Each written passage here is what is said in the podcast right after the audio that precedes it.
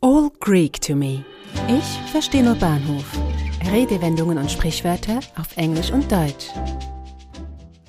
In der Not frisst der Teufel Fliegen. Beggars can't be choosers. Wie kommt es, dass du mit Herrn Kowalski sprichst, Vati? Du kannst ihn doch nicht ausstehen. Ah, ich habe Timmy versprochen, mit ihm das Konzert zu besuchen, konnte aber keine Karten bekommen. Herr Kowalski ist bei der Philharmonie und will mir welche besorgen. In der Not frisst der Teufel Fliegen. Hey Dad, how come you're talking to Mr. Kowalski? You can't stand him. Well, I promised Timmy to take him to the concert. Couldn't get any tickets, though. Mr. Kowalski is a member of the Philharmonic, and he'll get them for me. You know, beggars can't be choosers. Wird etwas akzeptiert oder gemacht, das unter anderen Umständen nie getan würde, so sagen die Deutschen, in der Not frisst der Teufel Fliegen. Die Engländer brauchen die sprichwörtliche Wendung Beggars can't be choosers. Das deutsche Sprichwort wurde im 19. Jahrhundert populär.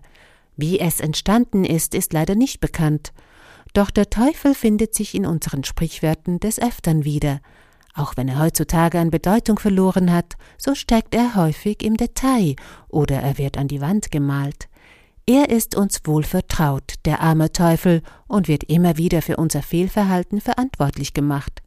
Was er allerdings frisst, das ist weniger bekannt. Einer seiner Beinamen könnte aber einen Hinweis darauf geben, was es mit dem Sprichwort auf sich hat.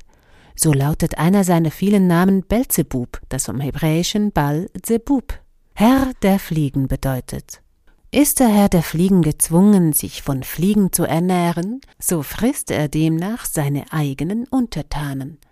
Im übertragenen Sinne soll dieses Sprichwort verdeutlichen, wie groß die Notlage ist, dass jemand etwas tut, das er unter normalen Umständen nicht wollen oder nicht tun würde. Das englische Sprichwort stammt aus einer Zeit, als es noch keine vom Staat organisierte Wohlfahrt gab, die sich um die Bedürftigen kümmerte.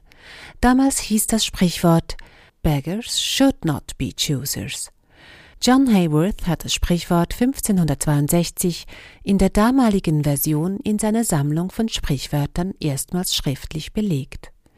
In dieser Version mit dem should not, also Bettler sollten oder dürften nicht wählerisch sein, wird deutlich, der allgemeine Konsens zu jener Zeit war, dass Bedürftige keine Ansprüche oder Einwände auf Dinge erheben durften, die ihnen geschenkt oder aus Wohltätigkeit gegeben wurden.